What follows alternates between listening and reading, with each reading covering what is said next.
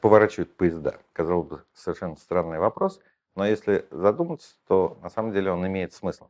А проблема в чем? У вас радиус внешнего рельса больше, чем радиус внутреннего рельса в повороте, а между тем, в отличие от автомобилей, у вас э, у железнодорожных колес нет дифференциала, устройства, позволяющего колесам вращаться с различной угловой скоростью. Итак, у вас есть проблема. У вас э, внешнее колесо и внутреннее колесо должны проходить разный путь, при том, что они вращаются с одинаковой угловой скоростью, и не должно быть проскальзывания. Обычные цилиндрические колеса не работали бы, и в этом мы сейчас с вами убедимся. Удивительный факт заключается в том, что колеса делают в форме конуса.